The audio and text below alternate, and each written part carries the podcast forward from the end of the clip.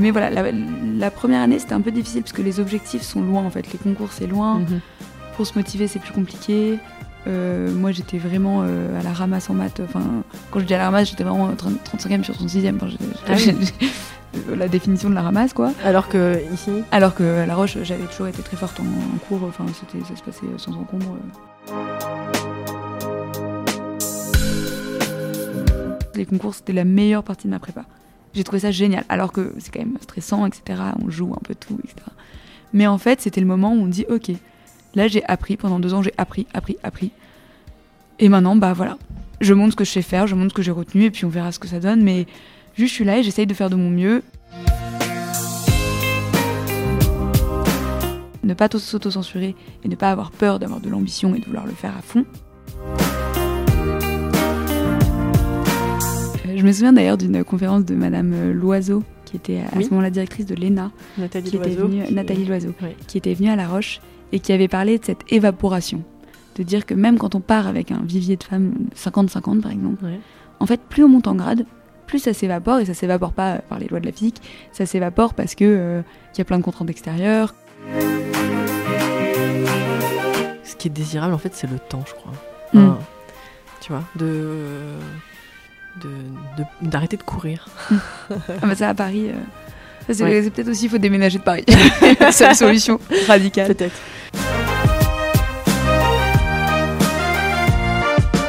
L'école est faite de ceux qui y vivent, avec leur passé, leur trajectoire de vie et leurs projets. Je suis Elodie Soldani et je vous propose d'aller à la rencontre de ces personnes pour écouter leurs histoires. Bienvenue dans le podcast Écoutez la Roche. Eulalie Chabert, tu es une ancienne élève de La Roche, tu as eu ton bac S à l'époque en 2018 et nous nous connaissions déjà de manière un tout petit peu plus proche que la relation prof-élève normale car euh, je suis partie avec ta grande sœur Aénor au Cameroun en 2014 dans le cadre de Cœur de Roche. Mais l'année dernière, nous nous sommes retrouvés tout à fait par hasard à la grande soirée qui a été organisée par l'école polytechnique pour célébrer le 50e anniversaire de l'entrée des femmes à l'école polytechnique. J'étais avec une élève euh, qui était en seconde à l'époque, Jade Abou, qui a à cœur de promouvoir les filles en sciences et qui avait contacté la directrice de Polytechnique au ce qui lui avait permis d'avoir deux invitations pour la soirée et donc elle m'avait demandé de venir avec elle. La chance. Et j'y avais retrouvé trois anciennes élèves, euh, Diane, Eugénie et toi. Vous étiez en tenue de cérémonie avec le fameux bicorne tenue très impressionnante et qui donne une sensation d'unité et de puissance de l'école polytechnique. Quelques mois plus tard, te voilà de retour à La Roche et à mon micro. Est-ce que tu peux me raconter ton parcours, euh, la raison pour laquelle tu t'es engagée pour encourager l'entrée des femmes à Polytechnique et tes projets futurs? Ça fait pas mal de choses. Hein. Ouais, je vais essayer de ne pas perdre le fil.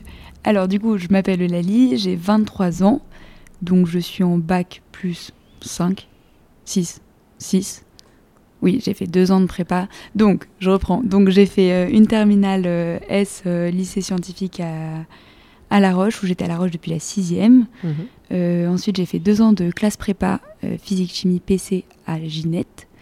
Et ensuite, j'ai intégré l'X. Donc, moi, j'ai passé mes concours pendant le Covid, ce qui a été vachement sympa parce que j'ai eu trois mois de plus de révision. Ils avaient reculé les concours? Ouais, bah en fait, on était en confinement. C'était le confinement de 2020, confinement total. Donc, euh, pas facile comme période, mais rentable, rentable niveau révision. Et donc, euh, là, j'ai fait trois ans à l'IX. Et euh, cette année, je suis en année de césure. on pourra en reparler plus tard pour monter un projet qui s'appelle Enquête d'espoir, avec notamment Astrid Vital Durand, qui est une copine de La Roche. Ouais, qui était là et qui a été ma déléguée en seconde, qui est une fille super aussi. du coup, on commence par Ginette. Ouais. Quand tu passes euh, ton bac, en même temps, tu fais tes candidatures pour des prépas. Ouais. Euh, comment tu fais ta candidature euh, pour Ginette? Avec Madame Volcker, peut-être? Ouais, un peu. Alors, le, premier gros choix d'orientation, il était quand même en seconde où il fallait choisir entre S et ES. Oui, c'est vrai. Maintenant, c'est pas la même chose, mais globalement, ça revient au même. Il faut choisir ses matières majeures. Mhm. Et moi, comme j'étais assez généraliste, le choix s'est posé assez longtemps. Et euh, finalement, comme je savais que je voulais travailler dans l'écologie, euh, ça me paraissait important d'avoir le, le, recul scientifique et la capacité à comprendre vraiment qu'est-ce qu'on mettait derrière les mots, dérèglement climatique, effondrement de la biodiversité, enfin juste qu'est-ce qui se passait pour ensuite pouvoir voilà, trouver des solutions, réfléchir à la situation. Et avais déjà envie de travailler dans l'écologie en seconde ouais. Exactement. Et donc c'est pour ça qu'au moment où je voulais travailler dans l'écologie, j'avais un peu deux pistes, soit le côté ingénieur, soit le côté politique publique, et enfin euh, Sciences Po, etc. Et finalement, je trouvais que ingénieur c'était assez riche, et surtout je trouvais ça assez cool qu'il y ait très peu de meufs. Je me disais bah moi j'aime bien et euh, je me débrouille en sciences. Euh, bah allons-y, allons renforcer les rangs quoi. et donc et donc voilà, et donc au moment de choisir les prépas, j'ai fait ce que tout le monde fait, c'est-à-dire sortir le, classement de l'étudiant. Je suis pas sûre que ce soit la meilleure méthode, mais j'avais un peu de critères, ça de regarder bah, concrètement où les prépas mènent, et surtout le gros critère, c'était euh, pour moi un critère très important qui est le mode de vie proposé en prépa, et notamment le côté internat ou non. Toi, tu voulais être en internat Moi, je voulais être en internat, parce que impossible de travailler chez moi. J'ai trois sœurs qui sont toutes passées par euh, La Roche d'ailleurs, et donc euh, c'était un peu folklore l'ambiance à la maison et pas du tout ambiance de travail. Euh, et même, je trouvais ça cool de partir, d'être vraiment euh, à fond pendant deux ans euh, dans la prépa. Et à Ginette, il y a ce côté où c'est deux ans de prépa, mais c'est aussi une expérience un peu à part. Ça fait un peu. Ça, reste une prépa, hein. ça reste beaucoup de maths et beaucoup de physique, mais tout est fait pour que le temps passé au travail soit du temps très efficace, mais le temps passé à faire autre chose est hyper sympa, où on fait, on a des assos, ce qui est super rare en prépa. le jeudi après, on fait des compètes de sport. On nous avait visité, on nous avait invité, on avait été quelques profs à, aller visiter Ginette. Euh, et en effet, il y avait cette ambiance euh, vraiment assez particulière euh, qui, est liée, tu as raison, hein, qui est liée à l'internat. Euh, où on nous expliquait que tout était fait pour vous faire gagner du temps partout. C'est-à-dire que tout le monde était en internat. Y a, tu te confirmes, il n'y a pas d'externe. Hein. Donc tout le monde est en internat. Donc personne n'a de transport. Il n'y a pas de retard de bus. Il n'y a pas de métro. Il n'y a rien du tout. Euh, il n'y a pas de temps de transport. Il n'y a pas de temps de perdu dans les trajets. Euh, tout est sur place. Tout est dans un seul endroit. Il y a la cantine le midi, le matin, le midi, le soir. Donc les repas sont prêts. Il n'y a plus qu'à se servir, s'asseoir, manger, débarrasser et hop, retourner faire autre chose.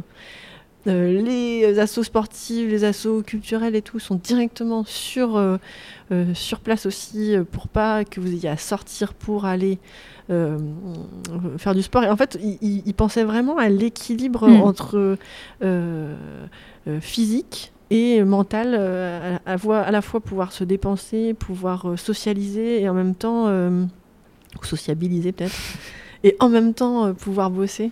tu peux le raconter peut-être mieux que moi, mais je, ressens ce que tu dis. Ouais, bah, c'est un truc qu'on entend beaucoup euh, pendant deux ans en prépa. Euh, tu mets ta vie en pause, tu fais que travailler, tu vois plus personne.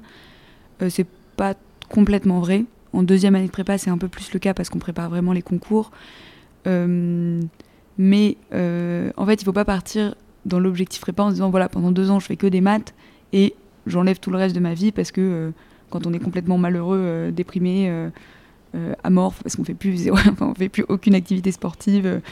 En fait, on n'a pas du tout, on n'est pas du tout dans des dispositions pour travailler. Mhm.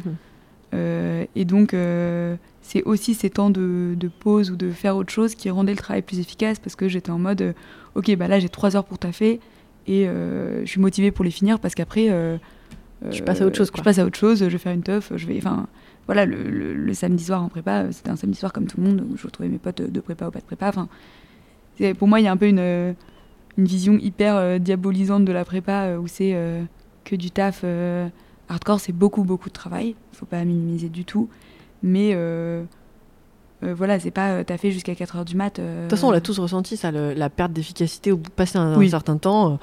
En fait, euh, tu vois, à 23h, quand tu bosses encore, euh, ça sert à rien. On va dire, euh, ce que tu fais en une demi-heure, tu aurais pu le mm. faire en 6 minutes à un autre moment de la journée. Non, mais c'est vrai, quand tu bosses beaucoup, tu te rends compte quand même que le temps que tu perds là, bah, autant faire autre chose, il coupe complètement. Et puis, à la prochaine fois, tu le feras en 10 minutes, quoi. Ouais, bah ça, ça serait peut-être mon. Enfin, s'il y en a qui sont intéressés par les prépas, mon, mon premier conseil, c'est vraiment ne pas exclusivement se fier au classement de l'étudiant et aux entrées des écoles, mais à quel modèle me correspond dans ma manière d'apprendre et ma manière de vivre. Il y a certaines personnes, euh, euh, même à Ginette, Ginette c'est très collectif, c'est très, euh, tout est un peu fait sur, enfin, fait pour tout le monde, tout est préparé, mais en fait il y a des gens qui n'aiment pas, qui, qui, ont envie d'avoir leur chambre tout seul tranquille chez leurs parents. il n'y en a pas beaucoup, hein, la plupart des gens aiment bien Ginette, mais voilà, le côté internat, il fonctionne pas avec tout le monde. D'ailleurs, il y a des élèves d'ici, je me souviens, qui étaient qui auraient pu postuler à Ginette, pourquoi pas, mais en fait, le côté internat leur plaisait pas du tout. Et donc, euh, pour certains, ça va être le fait d'être dans une autre ville que sa famille, bah, ça rajoute un peu de. Au moins, c'est pas juste deux ans, euh, machin, c'est deux ans où aussi j'apprends à connaître Lyon, bah, c'est cool. Euh, pour d'autres, ça va être au contraire, il faut que je sois près de ma famille parce que c'est mon support mental. Et... Donc voilà, vraiment analyser ces critères parce qu'en fait, être dans une prépa moins bonne, mais avec un, avec tout un environnement autour qui te correspond, bah, en mm. fait, t'es es vachement meilleur. Ouais. Et comment ça s'est passé, toi, tes deux années là-bas? Et bah, euh, plutôt très bien. Euh, la première année, c'était. La, première année, elle est, elle est assez sympa parce qu'il y a ce côté, il y a plein d'activités, il y a plein de traditions. Euh, voilà, scolairement, c'était un peu hardcore. J'avoue que moi, je pensais qu'en venant de La Roche, qui est quand même un bon lycée parisien, machin, ça allait. Enfin voilà, ça allait. Enfin, j'avais bien conscience qu'il y avait un énorme pas. Mais en fait, je me suis rendu compte que, mine de rien, bah, à La Roche, on fait le programme. Et un peu plus, ce qui est bien, mais qu'en fait, j'avais pas du tout conscience qu'il y avait des lycées de Paris ou de province qui sont avancés, mais enfin qui, qui, font beaucoup plus. Et donc ça, au début, c'était un peu, oh, je suis tellement en retard. Et en fait, euh, c'est un truc où voilà, c'est le premier mois, et euh, après, euh, personne n'a fait beaucoup plus parce qu'au bout d'un moment. bah, oui, oui, bah, une année, c'est une année. Il n'y a, pas des gens qui ont fait deux fois plus quoi. Oui, oui. Donc en fait, c'est le début qui est très dur où faut pas perdre, faut pas se dire, ouais, c'est mort, j'ai trop de retard. Mais au contraire, voilà, il faut, se, motiver. Euh, mais voilà, la, première année, c'était un peu difficile parce que les objectifs sont loin, en fait. Les concours, c'est loin. Mhm. Pour se motiver, c'est plus compliqué. Euh, moi, j'étais vraiment euh, à la ramasse en maths. Enfin, quand je dis à la ramasse, j'étais vraiment 35e sur 36e. Enfin, ah la définition de la ramasse, quoi. Alors que ici? Alors que à La Roche, j'avais toujours été très forte en, cours. Enfin, ça se passait sans encombre. Ok. C'était assez chill, quoi. Et donc là, assez perturbant. C'est perturbant, de, finir en fin de classement alors euh, Ouais, pas très motivant. Et finalement, du coup, en deuxième année, je suis allée en classe non étoilée à Ginette. Euh, donc en gros, il y a deux classes étoiles et une classe non étoile, donc il y a un tiers de la promo qui y va. Euh, c'est pas une fatalité, c'est pas, enfin, pas, pas, dramatique, mais c'est quand même des classes de niveau. Et donc, il n'y a pas des profs moins bons, il y a pas, enfin voilà, les, les, profs sont tout aussi bien, mais en général, le rythme est un petit peu plus adapté, etc. Euh, ce qui pour moi était génial parce que mentalement, bah, je suis passée de dernière en maths à euh, un environnement beaucoup plus motivant. C'est aussi ce truc sur les prépas très fortes, mais où on sera super nul. Oui. C'est pas très agréable, alors qu'une prépa un peu moins forte, mais où on sera euh, un peu au-dessus, bah, c'est quand même vachement plus motivant de travailler en, en à la fin ayant une bonne note que d'enchaîner. d'être toujours le dernier, alors. d'être toujours, à la, toujours à la ramasse. Et donc, en deuxième année, ça s'est beaucoup mieux passé. Et surtout, il y avait vraiment ce truc des, des concours à la fin. Donc, c'était un peu allez, c'est bientôt fini, on voit le bout du tunnel. Et, euh, et puis là, d'un coup, boum, le confinement. Donc là, euh, un peu euh, branle-bas de combat, qu'est-ce qui se passe? Est-ce que les prépas, elles ferment? Ok, il faut trouver un endroit pour travailler. donc là, finalement, on s'est organisé. Moi, quasiment tout le monde de Ginette est allé dans, de, dans des maisons, en gros, à 3, 2, 3, 4 potes. Avec des parents qui enfin avec des parents pour nous pour nous aider un peu notamment avec tout ce qui est faire à manger etc donc Ginette a fermé à ce moment-là Ginette a fermé. Bah parce que Moi, je croyais qu'ils vous avaient gardé en ah. Non, non, non, ils n'avaient pas le droit.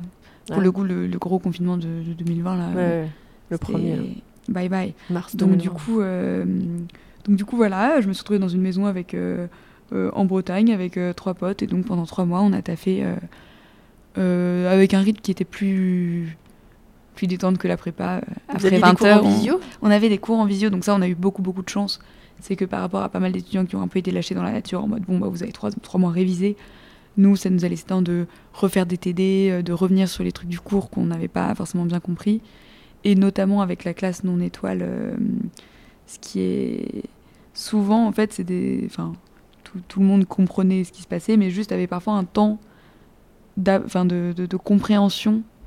Euh, c'est-à-dire qu'au lieu de comprendre directement un chapitre, parfois ça, devait mûrir pendant, euh, je sais pas, un mois, deux mois. Euh, c'est la mhm. troisième fois qu'on reprenait le truc que c'était vraiment compris. Ce qui en soi, pour une prépa, est pas grave parce que le concours, il est dans le deux ans. Donc avoir une note nulle au DST, en fait, on, s'en fiche. Mais donc du coup, nous, le confinement, c'était vraiment du pain béni parce que tout le monde avait le temps de reprendre ses bases, reprendre tous les TD, etc. Et, et voilà, et donc dans les, dans les choix des concours, il a fallu choisir où s'inscrire parce qu'en fait il y a plusieurs banques différentes, plusieurs écoles différentes. À chaque fois, c'est payant l'inscription, donc on ne s'inscrit pas. Euh, voilà. Ça coûte cher? Ça coûte. Euh, alors, je ne me souviens plus exactement, mais je, par exemple, je crois que chaque centrale, c'est peut-être 150 ou 200 euros. Ah oui. Je, c'est l'ordre de grandeur. Je j'ai plus trop les chiffres en Ouais. tête. Mais du coup, euh, c'est quand même un, c'est quand même une question à prendre en compte. Et puis l'autre gros facteur, c'est Ouais, que les si tu concours c'est 10 très concours, énergivore. euh, T'en as pour Ouais. plus de 1000 balles, quoi. Et l'autre chose, c'est que c'est très énergivore. Euh, donc, euh, passer euh, toutes les banques, bah, en gros, si on passe en faisant d'une bonne prépa, en général, on passe la Banque centrale, la Banque des mines et Polytechnique ENS. Ensuite, il y a la Banque CCP, qui donne aussi des écoles très bien que certains passent ou ne passent pas. Ginette, on passait tous. Même si c'est les écoles d'un niveau un peu en dessous des mines, mais ça reste des, des super écoles. Et donc là, quand on était en PC non étoile, le choix se posait de passer Polytechnique ou pas. Il y a à peu près la moitié des gens qui le passent. Et moi, je m'étais dit, en fait, je sais que mes potes à côté qui seront en étoile, ils le passeront. Ça me mettra dans l'ambiance des concours. J'ai pas grand chose à perdre. euh, Donc, tu euh, vas voilà, un peu on sait jamais. Enfin, c'était un peu. euh, voilà. Et ça, je me souviens qu'à la soirée polytechnique, euh, il y avait une jeune fille qui était élève là-bas qui, euh, qui expliquait que elle, elle n'avait pas du tout l'intention de passer polytechnique, que c'est son prof de prépa qui l'avait poussée à passer polytechnique. Et elle avait dit, ok, comme c'est le premier concours de la série, ça va m'entraîner pour les mines, ça va m'entraîner pour après, pour les autres. Et en fait, elle a été prise. Elle était, elle s'y attendait pas. C'est ton cas aussi? Ouais, exactement. Et donc, euh, voilà, parce qu'en fait, en PC non étoile, euh, ça faisait 5 ans que quelqu'un n'avait pas euh, intégré l'X en 3,5, c'est-à-dire en première année, enfin sans QB. Ah oui. Et donc, voilà, les gens, disons que ceux qui étaient, en gros, qui étaient forts dans la classe, ils le tentaient parce que, voilà, on a quand même fait deux ans de prépa. euh, on- autant faire les 5 jours de concours de l'X parce qu'on sait jamais. C'est cinq jours de concours? C'est 5 jours de. Enfin, pour l'X, c'est 5 jours. Ensuite, euh, Centrale, pareil, c'est Ah 4-5 jours. Donc, euh, à chaque fois, c'est quand même un, un peu intense. Euh, Oui, c'est- Et donc, je, voilà. je savais pas, tu vois. Je, je pensais que c'était deux épreuves, tu vois. Ah oui, non, non, c'est. non, non, il y a deux épreuves différentes de physique. Il y a une seule épreuve de maths, mais il y a. Enfin. Et ensuite, si on passe à l'intérieur de la banque. euh, de la banque polytechnique ENS, si on veut passer les ENS, il y a des épreuves de 6 heures. Moi, je m'étais pas lancée là-dedans, parce que 6 heures de chimie, c'était trop pour moi. Mais, euh, Ok. mais voilà. Et donc, euh, concours. comme quoi, euh, en fait, euh, il y a plein de choses où il faut les tenter. Enfin, il faut voir quel est l'effort investi sur le, la probabilité Ouais. d'avoir quelque chose à la fin. Mais euh, sur les concours, heureusement que. Il y a quand enfin, même aussi une part de. Tu vois, est-ce que tu es dans un bon jour quand tu passes ton concours Mm. euh, Est-ce que tu es reposé Est-ce que tu passes à côté d'une question euh, Ouais. Il y a quand même une part un peu aléatoire sur. euh, enfin, Oui, mais après, c'est quelque chose qu'on prépare quand même. possible. hein, mais mais... c'est là où le- la prépa, c'est beaucoup du mental. Et c'est. Mm. moi, pendant les concours, j'étais persuadée que j'allais faire une 5,5. Enfin, j'étais persuadée que j'allais pas l'avoir du. de- J'allais rien avoir du premier coup. Et donc, Donc, j'étais hyper détendue parce que j'étais en mode c'est mon coup d'essai quoi, c'est mon galop d'essai. Si j'ai une école bien, tant mieux. Et sinon, bah, même si euh, j'ai pas du tout, j'avais pas, ça veut pas du tout dire que j'avais envie de faire une troisième année, hein, mais, C'était une possibilité. mais j'étais en mode euh, voilà, ça me paraît difficile d'avoir un truc bien en deux ans. euh, bon, on verra, mais du coup, j'y suis allée en mode euh, sereine. Et puis surtout, ça fait deux ans qu'on se prépare à ça. Les modèles des, des épreuves, on les connaît. On sait que par exemple, à Centrale, c'est beaucoup du cours. Et en gros, faut être très très efficace. C'est une épreuve de vitesse. Et Mhm. Alors qu'à l'X, parfois, il y a des trucs mais qui sont incompréhensibles. Et on sait qu'il faut pas se laisser désarçonner. Si on a fait 20% du sujet, parfois, on, en fait, on va sortir avec 15. Parce qu'en fait, la Ah plupart oui. des gens, ils ont fait 5% du sujet. Donc, c'est juste. C'est très très dense. faut, co- faut connaître. Enfin, en fait, il y a vraiment chaque, chaque concours a ses propres modalités. Et donc, il faut connaître, il faut se préparer. Et euh, voilà, le côté mental est très important. Mais euh, ce que tu disais sur le sommeil, moi je sens que la veille de l'X, j'ai pas dormi une seule minute. J'étais, beaucoup trop stressée. Et bon, bah, euh, en période normale, euh, j'aurais fait un truc ca- catastrophique avec zéro heure de sommeil. Et puis là, en fait, avec l'adrénaline, bah, euh, ouais, ça, hein. passe. Donc, euh, et finalement, étonnamment, et ça, on avait, enfin, pas mal de potes, c'était la même chose. Les concours, c'était la meilleure partie de ma prépa. J'ai trouvé ça génial, alors que c'est quand même stressant, etc. On joue un peu tout, etc. Mais en fait, c'était le moment où on dit, ok, là, j'ai appris pendant deux ans, j'ai appris, appris, appris. Et maintenant, bah voilà, je montre ce que je sais faire, je montre ce que j'ai retenu, et puis on verra ce que ça donne. Mais Ouais. Juste, je suis là et j'essaye de faire de mon mieux. Et voilà, enfin, en mode, c'était un peu, euh, voilà, les dés sont jetés. J'ai fait ce que je pouvais pendant deux ans, j'ai engrangé un max d'informations. Et euh, j'ai essayé de comprendre le plus possible les choses. Et puis, euh, Ça doit pas être la même chose quand, quand tu redoubles ta deuxième année, donc quand tu cubes. Ouais. Quand là, tu- ça doit être plus stressant. Ouais, parce que là, quand tu te dis, ok, j'ai aucun backup. Ouais. si je rate. euh, Ça, c'est euh, c'est quand même un autre type de stress. Et puis, tu pars avec des points de retard quand tu as cubé. Ah oui. Donc voilà. Mais donc voilà, du coup je me retrouve admissible à l'X, ce que je pensais pas du tout. Et je vais aux oraux. Il y avait que deux oraux, comme du coup on était en Covid. L'X était la seule école qui faisait passer des oraux. Et il y avait que un oral de physique et un oral de maths. Euh, physique, ça s'est plutôt bien passé. Et en ça maths, ressemble à quoi ça, ça, ressemble à. Alors, c'était des euros d'une heure avec deux jurys. D'habitude, je crois que c'est qu'un seul jury. Mais là, comme il n'y en avait que deux, ils avaient mis le paquet pour euh, pas se tromper, quoi. Et donc, c'est une heure avec. Euh, est-ce qu'il y avait une question de cours? Oh, Je me souviens plus. Parce que normalement, il y a souvent une question de cours puis des exos, mais là, je crois qu'il y avait que des exos. D'accord. Enfin, ça, ça dépend des écoles, encore une fois.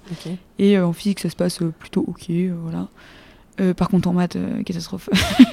je raconte n'importe quoi. Enfin, vraiment, euh, là, j'ai senti qu'au début, je, suis mal partie. Alors là, pire moment, enfin, c'était vraiment horrible. Je sors. Mais t'as un temps de préparation avant d'être devant le jury? Tu, découvres ton sujet et direct t'es. Si, si, je raconte n'importe quoi. Si, si, il y a un temps de préparation. Je sais plus de combien de temps à peu près. Donc, il y a quand même un petit temps de préparation, mais c'est intense, quoi. Donc, et là, tu en gros, on passe. Et là, vraiment, catastrophe. Donc bon, je me dis, c'est pas grave. En plus, c'était la veille de mon anniversaire, c'était le 24 juillet. Et euh, en gros, c'était la dernière étape de, ma prépa. Et ensuite, euh, j'avais plus qu'à attendre les résultats des écrits, euh, enfin, les, résultats des autres écoles, puis de l'X. Et en gros, j'étais en vacances, quoi. Après deux ans de prépa. Donc de toute manière, j'étais trop contente de finir. J'étais en mode, allez, c'est pas grave. C'était déjà hyper cool d'être arrivé. c'est ce que m'ont dit, bon, c'est déjà génial d'être arrivé à l'admissibilité. On verra bien. On a joué, machin. Et en fait, au moment des résultats, liste d'attente, 9 sur liste d'attente. Ouais, bien. Donc, euh, normalement, les autres années, ça remontait au-dessus de 10. Donc, j'étais en mode, ok, ça va, mais on peut pas non plus célébrer. et, euh, et voilà. Et donc, euh, effectivement, j'avais eu 7 à l'oral de maths. Mais j'avais été rattrapée par les autres notes. Et, et donc, j'ai été admise, avant-dernière admise. Donc, avant-dernière admise Ouais, il y a eu le dixième sur liste d'attente qui a été admis et derrière, finito. Donc, euh, comme quoi ça peut passer à pas grand chose. Trop génial. C'est un demi-point d'anglais. C'est. Euh, Moi, je, je crois que j'ai. bon, bah, tant pis, maintenant ça va être public, mais euh, l'année où j'ai passé le, le, CAPES pour enseigner, je suis la dernière admise. J'ai raté un oral, mais j'ai raté un oral. j'ai en fait, complètement raté l'oral. Et, et, je l'ai su parce qu'en fait, j'étais. le seuil d'admission, c'était moi. Donc il n'y avait personne derrière moi. Et bon, bah voilà, on s'en fiche. Après. Euh, ouais, moi, la, philosophie, qui est un peu la philosophie de mon père, c'est la loi du moindre effort. C'était, voilà, bah, j'ai investi tout pile l'effort nécessaire et pas beaucoup plus. Ce que je trouve assez positif comme manière de voir les choses. Donc c'est ce que j'ai retenu. Mais du coup, ça fait que ce qui est marrant, c'est quand on rentre à l'X, après on a un matricule euh, qui nous identifie au sein de l'école. Qui est lié numéro, oui, lié au classement. Du coup, les gens, ils voyaient mon, mon, mon matricule dans mon chapeau. C'était en mode Ah, mais tu viens de la filière universitaire parce que les, les, prépas sont classés avant les filières universitaires. J'étais en mode Non, non, je suis en prépa, mais un petit peu loin. Et voilà. il, il a un bon état d'esprit, ton papa. Ouais. Il est très cool là-dessus. C'est assez chill. C'est assez tranquille. Et ensuite, donc, une fois que tu rentres à Polytechnique, après on s'en fiche, à part ton matricule. Quand même, toi, tu le traînes. Moi, personne. Enfin, j'ai pas de matricule. Oui, après, c'est plus euh, une fois qu'on est dedans, euh, tout le monde. Enfin, c'est plus une blague. T'as mérité ta place après, quand même. Oui, franchement, euh, c'est pas. Mais bon, c'est sûr qu'il y a toujours. On en parle beaucoup, on, tout ce qui est syndrome de l'imposteur en école, etc. Et pour les filles, c'est d'autant plus vrai. mais c'est vrai qu'il y a toujours ce truc de, en fait, je suis pas à ma place, ou les gens à côté de moi, c'est des génies. Euh, parce qu'il y a vraiment des gens qui vont très très vite. Euh, mais il y a aussi beaucoup de gens qui sont, enfin, franchement, qui sont complètement normaux, euh, rien de particulier. Hein. mais c'est vrai qu'il y a toujours ce côté en mode oui, non, mais c'est vrai que moi je suis Alix, mais je suis rentrée juste à la fin, alors que lui, il a majoré, je sais pas quoi, donc il est super, super fort.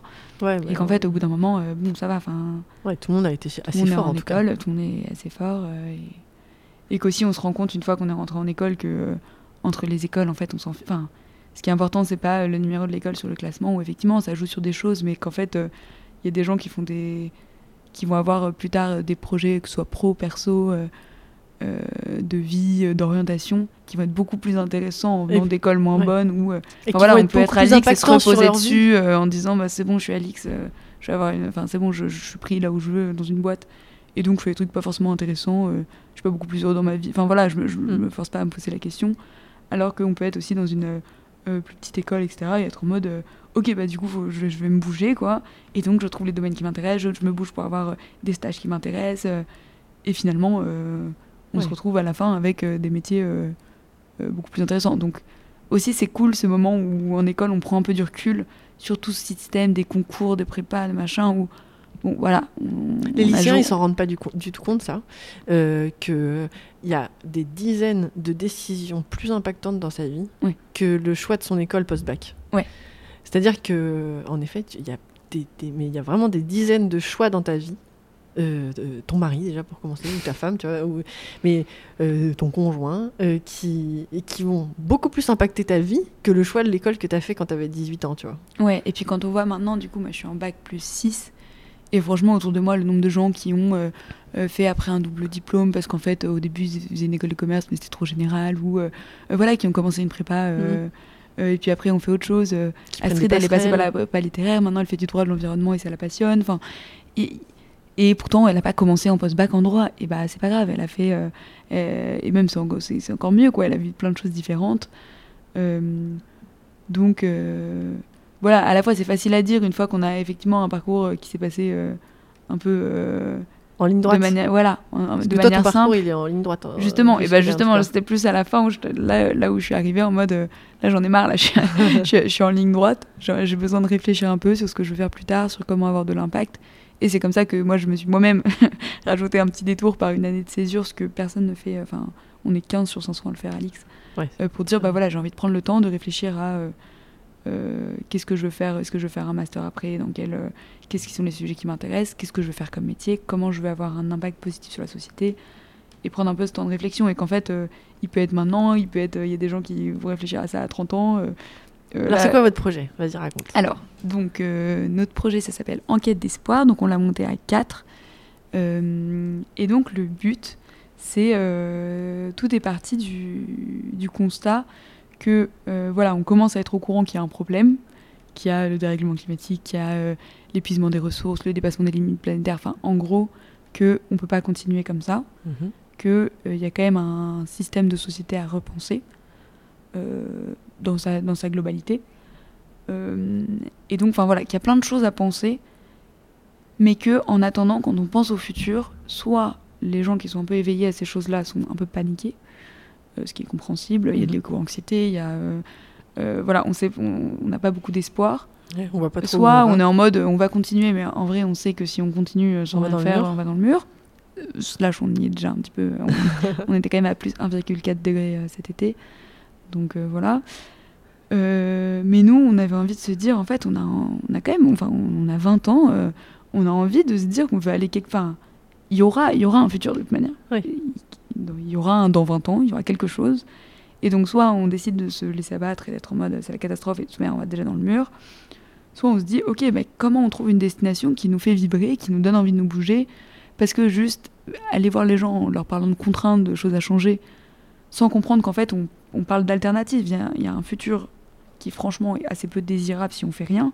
Et puis, voilà, il y a une espèce de porte ouverte, euh, tout un truc à écrire de c'est quoi mon futur désirable pour ma vie, c'est quoi le futur désirable pour le monde dans lequel je, vis, la société dans laquelle je vis, euh, qu'est-ce qu'on peut repenser en profondeur.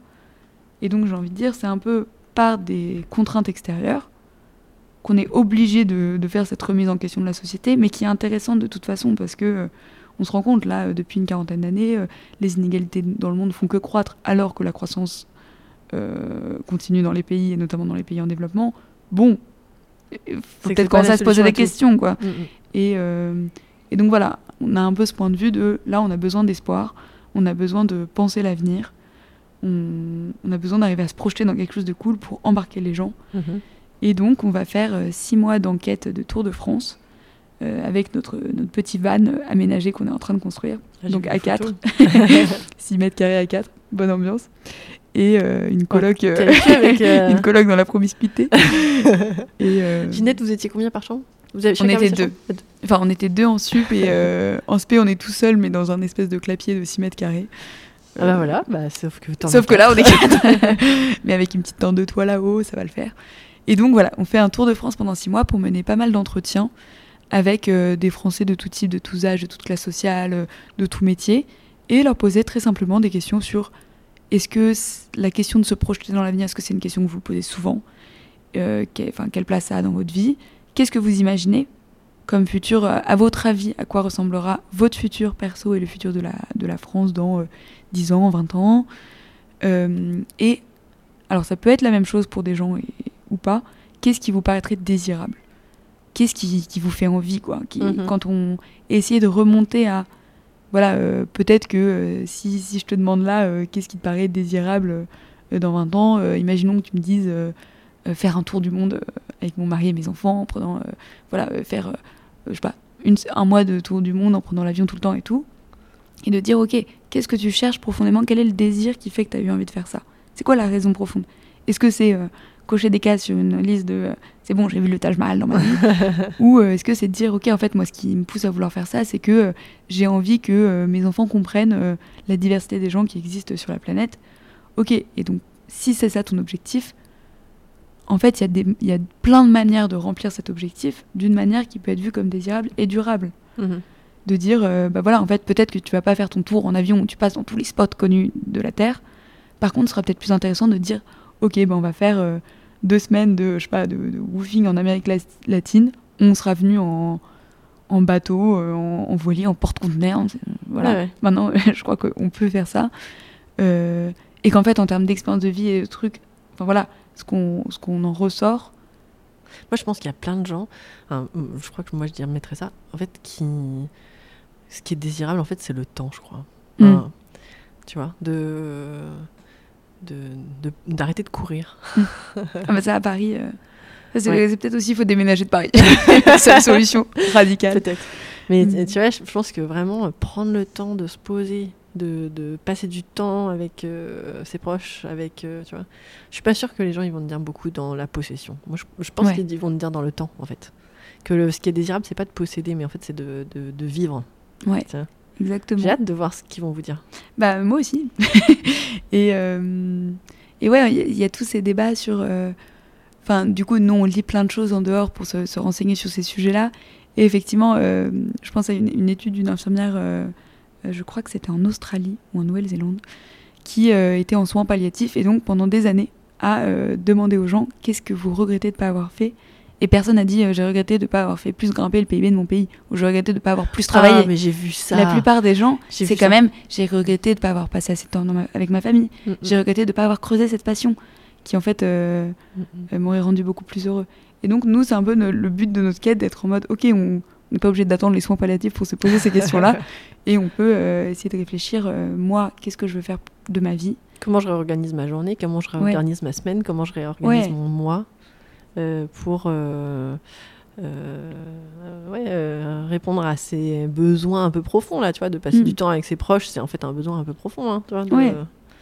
Et donc de réfléchir aussi à la place du travail dans nos vies. euh, euh, ça, c'est un truc qu'on entend beaucoup euh, euh, là quand on est bah, du coup euh, quasiment jeune diplômé et qu'on doit choisir sa vie. On entend beaucoup ce truc de voilà. Enfin, je vois des gens qui font un taf parce que c'est un taf, et à côté qui vont être, je sais pas, dans une asso écolo, euh, dans une. Et en fait, leur temps, ils, travaillent pour le week-end. Mm, mm. Ils attendent le week-end. Enfin, c'est- désespérant. On passe 70 000 heures, je crois, à travailler dans notre vie, comme ça. On va pas passer 70 000 heures à faire un truc qui nous fait chier. Enfin, c'est complètement illogique. Et pourtant, il y en a beaucoup, hein. Tu sais, il y, a- il y a beaucoup de métiers. euh, Ah oui, mais parce qu'il y a aussi. Enfin, je dis pas. C'est encore une fois, c'est une chance de pouvoir choisir son métier, etc. Mais aussi parce qu'il faut s'ouvrir euh, la vue de. euh, quand on est souvent quand on est élève à la Roche, ce qu'on nous propose en post-bac, c'est euh, de faire une prépa, de faire de la médecine, de faire du droit. mhm. voilà, euh, bon, ça c'est les grosses, euh, les grosses débouchées. On peut faire des trucs un peu plus euh, folkloriques aux yeux de la roche, mais Non, mais, Mais qu'en fait- déjà d'avoir aussi un, un gros salaire. Il y, a- il y a quand même cette Ouais. idée-là hein, qui, qui sous-tend. Aussi pour, pour vivre ici. Hein, tu vois, en fait, tout est très cher. hein. Nous, Ouais, ouais. Moi, j'habite très loin. hein, J'habite assez loin. Mais, euh, mais euh, tout, est, tout est très cher. Et tu vois, Aénor, donc ta, ta sœur, euh, elle, voulait enseigner quand elle était en seconde. Moi, je me souviens qu'elle elle aurait aimé être enseignante. Et en fait, quand elle a vu la grille de salaire, elle a changé. ouais. Après, je pense qu'Ainor, elle aimait beaucoup l'archi depuis longtemps aussi. Oui, alors mais, c'était beaucoup, mais qui- c'était très bien. Mais en fait, Mais euh, oui. mais, euh, ça- ça- ça- ce critère aussi, il suffit quelquefois à écarter un métier qui Ouais. pourtant, tu vois, ça peut être une passion, ça peut être, euh, Ouais, ça peut être vraiment épanouissant, c'est un super boulot. euh, en tout cas, moi j'aime ce que je fais. Mais c'est vrai que Et ça, c'est aussi une question euh, qu'on veut un peu poser dans le documentaire. Bon, il y a plein de sujets dont on aimerait parler. Mais euh, voilà, sur la question du rapport au travail, c'est aussi comment on valorise certains. Aujourd'hui, il est plus valorisé de faire du trading sur les marchés financiers que que, d'être de s'occuper, que d'être infirmière gens, ou d'être ouais, prof. ouais. Mm, Bon, euh, est-ce qu'on Ouais. est sûr de la logique de ce truc? Enfin, mm, mm. c'est et c'est pour ça qu'on veut vachement lier ce côté trajectoire personnelle et société, parce qu'on peut pas parler tout simplement de trajectoire personnelle, parce que voilà, ce qu'on dit, on est on est on est limité par des choses, par des, par des contraintes extérieures. Euh, voilà, si je veux habiter dans Paris parce que j'adore Paris et que je veux être prof, euh, ça va être un peu compliqué. Mm. Euh, mais donc, il y a ce, côté trajectoire personnelle, moi je me pose des questions, et ce côté, est-ce que mon environnement me permet ça? Et comment moi je peux aussi faire bouger mon environnement? Et donc, euh, ça peut être, voilà, essayer en tant que prof de, me, de me battre au max pour la revalorisation des salaires, de. Enfin, il y, a- il y a plein de choses. Vous à voulez faire un film? Ou c'est quoi, Ouais. c'est, c'est quoi le support On va en faire une série documentaire Ok. de euh, 5 fois 20 minutes. Donc, euh, ah, la petite sonnerie. Euh, de 5 fois 20 minutes euh, pour faire un format qui est quand même facile à, à, à regarder. Et vous voulez le diffuser comment? Alors là, actuellement, on est en train d'écrire le dossier de production. Donc ça veut dire que, chose que je ne savais pas avant, pour faire un documentaire, il faut l'écrire avant d'avoir rencontré les gens. Ce qui est pas forcément très instinctif. Mais en fait, évidemment, après, on le modifie en fonction de nos Mhm. rencontres, etc. Mais on a quand même l'idée de la trame, de- du type de contenu, des questions qu'on veut poser, etc. Donc là, c'est ce qu'on est en train de faire, de chercher un, producteur ou une productrice. Et, euh, et en fonction du producteur ou d'une productrice, on essaiera de chercher un diffuseur. Donc les diffuseurs, ça peut être euh, le, Graal, c'est Arte, euh, mais après il y en a plein, des plus ou moins spécialisés, des plus ou moins gros, des exclusivement en ligne. Euh, je pense qu'on va pas passer à la télé parce que c'est trop compliqué. Pour passer à la télé, il faut, faut être dans des formats euh, très très. Attends, il faut que je te mette en contact là parce que j'ai deux, j'ai deux anciens élèves qui diffusent euh, leur documentaire là, La loi du sport, de fil leur Ah numéro. bah, avec plaisir. mais du coup, voilà. Pour Là, avoir on- leur, leurs difficultés, les trucs qu'il faut tenter, les trucs qu'il faut. ouais. Peut-être Arte, Bah. ce serait le Graal. Ouais, Arte, ce serait le Graal. Euh, mais il y en a plein, enfin franchement, il y a plein de choses équivalentes et super intéressantes aussi. Euh, euh, voilà, et donc ça, c'était un peu le, le saut dans le vide de, après ce parcours très, euh, très voilà, terminal S, prépa euh, scientifique, polytechnique, de dire, ok, là j'ai envie de faire autre chose, j'ai envie de découvrir d'autres trucs, de comprendre... voilà, Prendre où je peux avoir de, prendre du aussi, recul ouais. et de comprendre où est-ce que je peux avoir de l'impact écologiquement parce que c'est vraiment ce qui me tient à cœur. Et quand tu étais à Polytechnique, du coup j'imagine que c'est toujours le cas, mais tu étais aussi beaucoup engagée pour euh, promouvoir euh, les femmes en sciences.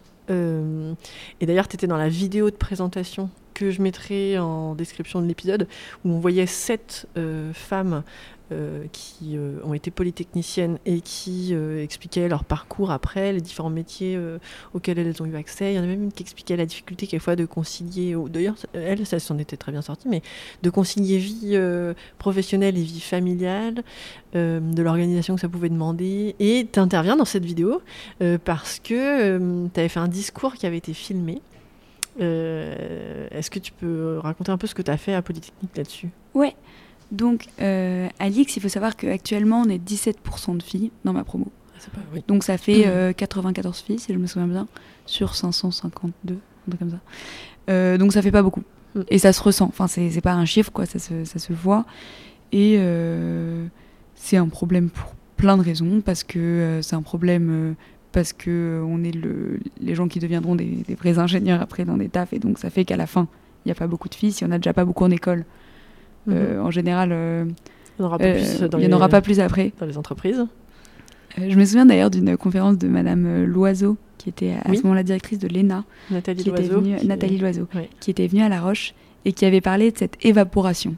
De dire que même quand on part avec un vivier de femmes 50-50 par exemple, en fait, plus on monte en grade, plus ça s'évapore, et ça s'évapore pas euh, par les lois de la physique, ça s'évapore parce que euh, qu'il y a plein de contraintes extérieures, que les, enfin, Les cette femmes sont de- moins encouragées. les femmes sont beaucoup moins encouragées à, à monter, etc.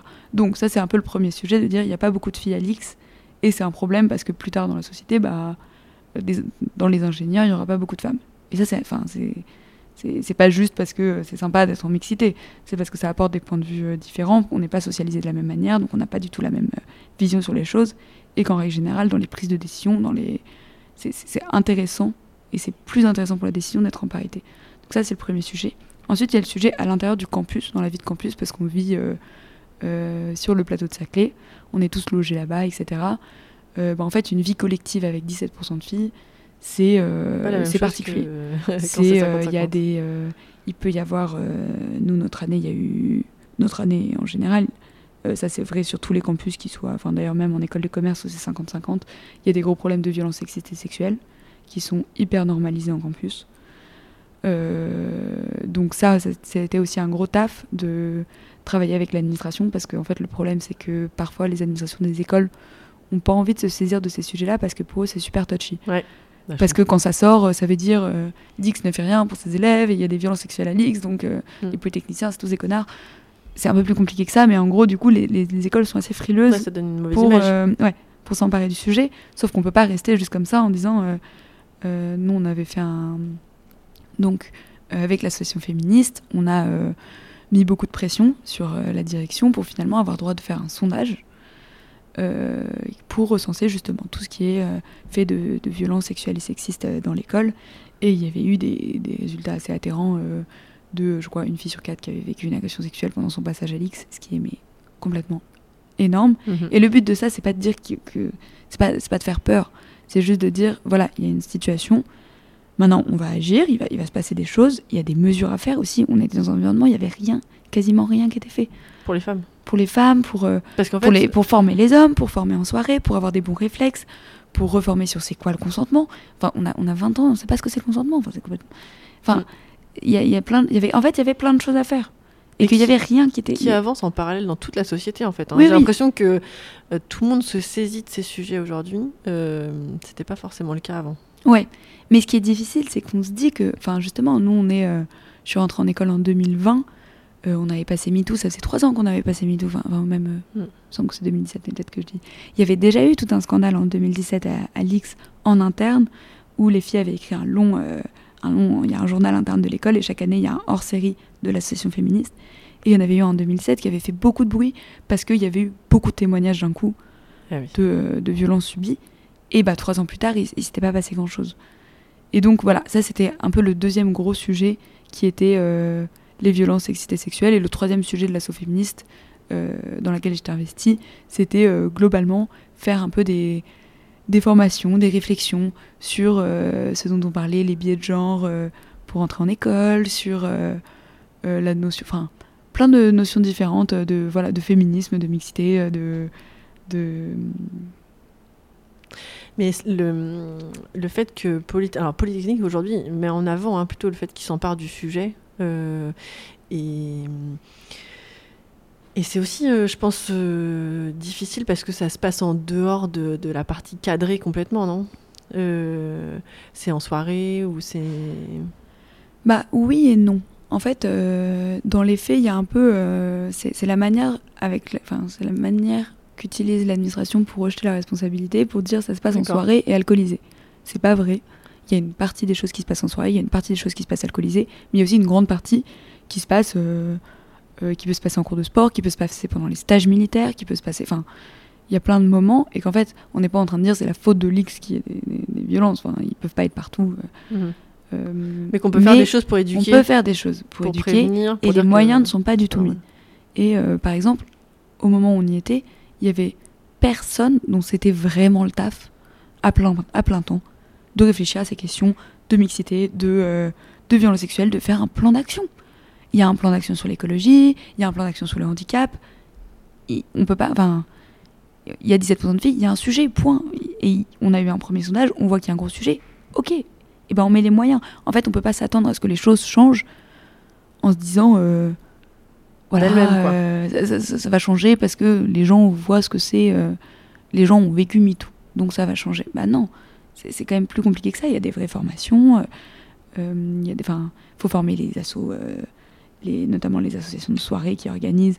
Nous, on avait mis en place des créneaux de gens qui, qui font un peu des rondes pour vérifier que tout se passe bien. Euh, je sais que par exemple à AgroParisTech, euh, quand on s'inscrit à une soirée, il faut toujours passer avant, avant d'arriver au, au truc Lydia pour payer sa soirée. Euh, Il y a une petite euh, vidéo ou un petit quiz qui rappelle ce que c'est le consentement, très simplement. Et, euh, et donc ça, on, on, a, on a essayé d'avancer sur ce sujet-là. J'espère qu'on a réussi à avancer. Et donc, euh, ça, ça a pris pas mal de, de mon temps aussi. Comment t'expliques qu'il n'y ait que 17% de femmes qui rentrent à Polytechnique? Alors, bah, c'est un peu comme ce truc de, de- d'évaporation et d'écrémage dont on parle. En fait, plus on avance dans les parcours scolaires, en général, moins on est poussé aux sciences. Ça commence en seconde, enfin, ça peut même commencer avant avec les, les bacs techniques, mais bon. Euh, on va parler dans le cas de la Roche. Ça commence en, en seconde quand il faut choisir ses matières de spécialité. Ou, euh, enfin, ça- ça- j'ai dit ça commence en seconde, mais en fait ça commence Ça à, commence à zéro. hein. ça, ça commence à la socialisation générale qui fait que euh, les filles et les garçons ne sont pas du tout socialisés de la même manière. Et euh, en fait, à force de répéter à quelqu'un qu'il n'est pas bon en maths, euh, il devient pas bon en maths parce que dans tout, il y a une part de mental et de confiance en soi. Et donc, à force de pas donner euh, aux, aux filles assez confiance en elles, et ça, ça a été prouvé que les filles sont beaucoup moins socialisées à être confiantes. Et pour tout ce qui est scientifique, scientifique. ouais. euh, On en, En fait, parlait on juste avant de, ouais. de lancer l'enregistrement là, mais de. euh, bah, tu vas raconter des filles qui, qui réussissent mieux un exercice quand on leur dit que c'est du dessin. Ouais, il y a une expérience qui a été faite, je crois que c'était une classe de maternelle ou de CP, mais voilà, des, des tout petits, euh, à qui on a fait faire un exercice d'abord en disant que c'était un exercice de géométrie. Là, les garçons ont mieux réussi que les filles. Ensuite, on a présenté le même exercice en disant que c'était un exercice de dessin. Et là, les filles ont mieux réussi.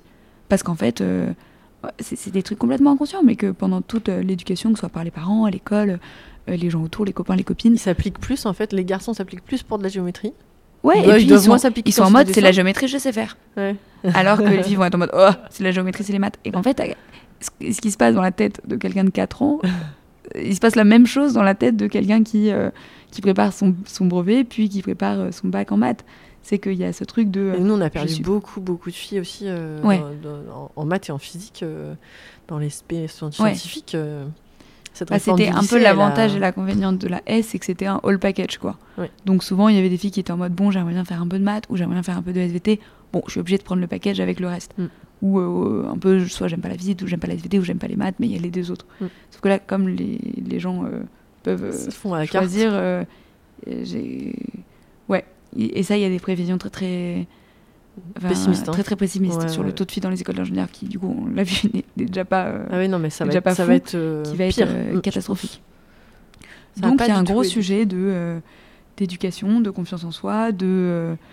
Ça veut dire que les filles, bah, déjà, il y a peut-être moins de filles aussi en MPSI, PCSI. C'est-à-dire que déjà, oui. déjà aujourd'hui, on a presque plus de filles qui prennent des matières, des spé scientifiques. hein, presque plus. Il y en a moins que le nombre de filles qu'il y avait en S à l'époque. Euh, donc ça veut dire qu'il y en a aussi moins qui postulent en prépa. hein. Maintenant, les MPSI, euh, ça doit être le pourcentage de filles a dû baisser, Ah oui. je pense. hein. Mais en gros, du coup, pour récapituler, en gros, première étape, je nais, je naquis. Je n'ai- Première étape, euh, il y a la socialisation pendant l'enfance, qui euh, marque beaucoup et qui est très genrée et qui fait que euh, les filles vont être beaucoup moins socialisées à apprécier les sciences, beaucoup moins encouragées, que ce soit les sciences ou l'ambition en général. Euh, les premiers gros choix, ça va être en seconde, où là, du coup, on va devoir choisir ses spécialités. Et par défaut, une fille va être plutôt poussée vers soit euh, euh, tout ce qui est sciences éco ou littéraire, et que les filles vont moins être poussées naturellement vers les sciences et d'elles-mêmes vont plus se censurer. Donc là, c'est déjà le premier cap à passer, aller en filière scientifique au lycée. Ensuite arrive le lycée, donc là, il faut se dire qu'on continue dans les sciences. Là, encore un cap. Et ensuite, une fois qu'on continue, il faut se dire, il faut, faut choisir ses prépas. Et donc là, encore une fois, il faut choisir la ne pas s'autocensurer, être ambitieuse, ne pas avoir peur de dire bah voilà, je postule à telle grosse prépa parce que j'essaye, j'ai rien à perdre. Et ça, c'est un truc que les mecs vont faire beaucoup plus facilement, euh, de pas du tout s'autocensurer, d'être en mode euh, je suis 12e de classe, je, je tente H4. bon, peut-être que effectivement il y, y a peu de chance, mais disons qu'il y a un peu un équilibre à trouver entre euh, je suis 15e de classe et je pense que je, je vais décrocher n'importe quelle prépa et euh, je suis première, je suis une free première de classe et euh, j'ai peur de tenter Ginette. Ouais. il y, a, il y a un milieu à trouver, mais il y a, il y a ce truc de voilà, ne pas s'auto-censurer et ne pas avoir peur d'avoir de l'ambition et de vouloir le faire à fond. Ensuite arrive la prépa. Et donc là, pareil, la prépa, il y a une grosse partie de mental, de confiance en soi, que les gens autour vous, vous donnent de la confiance, Encourage euh, encourage. Et, euh, poursuivre là-dedans. voilà, moi j'avais un copain, euh, euh, un copain mec de notre team de, de potes du primaire qui faisait les mêmes études en parallèle à Stan, Euh, donc euh, à peu près le même profil, etc. Et je sais que tout le monde était beaucoup plus persuadé que lui, enfin lui c'était totalement normal qu'il ait l'X, et moi c'était un peu la surprise. alors que enfin, dans les faits, il n'y a pas beaucoup de surprises. Et donc, il Mais a- juste, on il sent la confiance. aussi Ouais, il a eu Polytechnique aussi. On sent que la, enfin, La confiance les- plus les gens aux ouais. n'ont pas du tout le- la même confiance, euh, ont du mal à s'imaginer. euh, Enfin, c'est c'est triste, hein, mais ont du mal à s'imaginer une fille très forte en sciences. Ah, mais t'étais la première depuis 5 ans euh, de la classe non étoile à réussir le concours. Mais bon, j'étais pas la première fille non plus, quoi. Il y avait, il y avait aussi. euh, Donc voilà, il y a ce truc de avoir confiance et de tenter les écoles. Donc arrive la fin de la prépa, il faut choisir ses écoles. Et donc là, faut pas avoir peur de tenter, de dire bah voilà, j'y vais, euh, euh, de pas s'auto-censurer en mode de toute manière, j'aurai jamais Central Paris. Donc euh, euh, il y a- on a dit il y a un aspect financier, mais bon, il y a des bourses pour ça, etc. Voilà, je, je, je, je, tente Central Oui. Paris quand même parce qu'il y a peut-être une chance dans la banque centrale que je décroche Paris.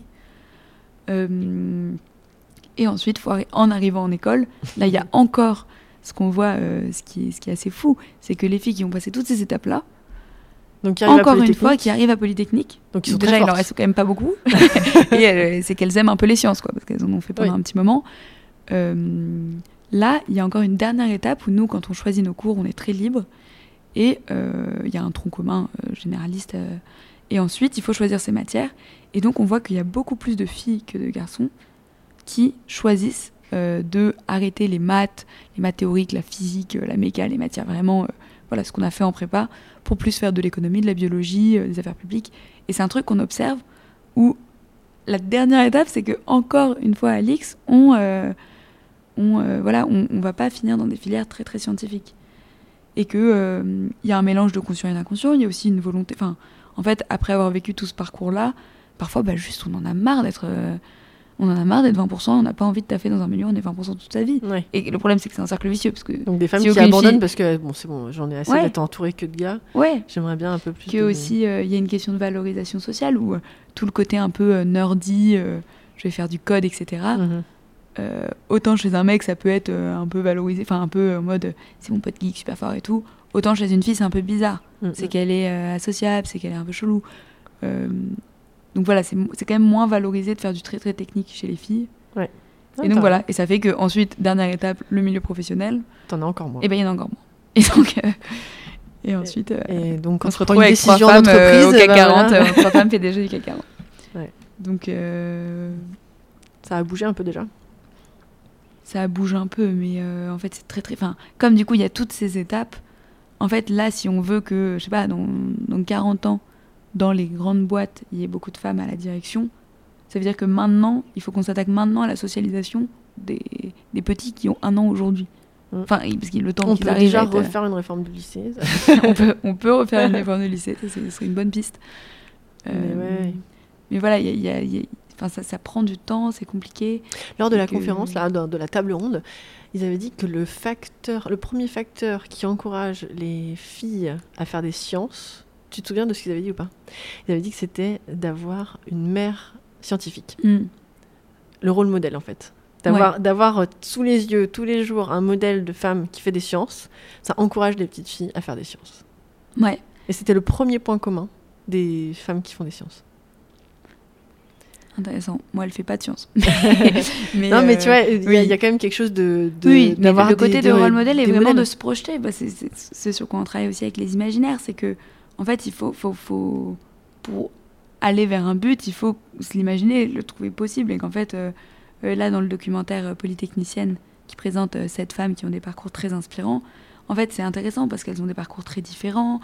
Euh, donc elles, c'est un peu des, chacune, euh, une, c'est des pontes dans leur domaine. Donc euh, c'est pas, pas forcément facile de se projeter parce qu'elles font, euh, elles font des trucs de ouf. Mais ça semble, ça semble inatteignable. Mais Ça- n'empêche qu'elles ont commencé par juste ça- rentrer à co- oui. Polytechnique. hein. Enfin, tu Ce vois. qui est- ce qui- Et donc, euh, ouais, d'avoir des, des modèles de femmes qui font des sciences et qui s'y plaisent et qui trouvent ça cool et qui trouvent ça intéressant. Et qui s'épanouissent dans leur métier. euh, ouais. Merci beaucoup pour tous ces éléments-là. Ça éclaire beaucoup de choses. J'espère qu'on a motivé des filles à faire des sciences. Oui, Et j'aimerais bien que tu reviennes avec Astrid euh, bah, avec plaisir. pour nous parler de Enquête d'espoir quand vous aurez votre film. Ouais, Pour, ce sera euh, pas tout de suite. Non, parce ça va y pas a tout de suite, six mais- mois de Tour de France et puis ensuite il y a du montage et ça prend beaucoup de temps. Et ça prend beaucoup de temps, mais oui, oui, j'ai entendu ça, oui. Merci beaucoup, en tout cas, d'être Mais avec plaisir, merci beaucoup de m'avoir invité. Ça me permet de remettre un pied à la roche, euh, ce que j'avais pas fait depuis Cinq ans 5 ans. Ouais. Si j'étais passée une fois euh, faire un petit coucou en salle des profs, à un moment j'étais à côté, je m'étais dit tiens, je vais passer voir s'il y a du monde. Quand j'avais vu, euh, fois, il y avait personne. J'avais vu Monsieur Pic, qui était euh, le seul qui se souvenait de mon prénom. Alors que je l'avais eu que en, en troisième Oh. et en quatrième, je crois. Enfin voilà. Bah, Donc, bonjour à Monsieur Pic. Merci beaucoup, bonne soirée. Bonne soirée Merci d'avoir écouté cet épisode jusqu'au bout. Si vous voulez soutenir ce podcast, vous pouvez vous abonner sur Apple Podcast ou Spotify et mettre 5 étoiles. Merci.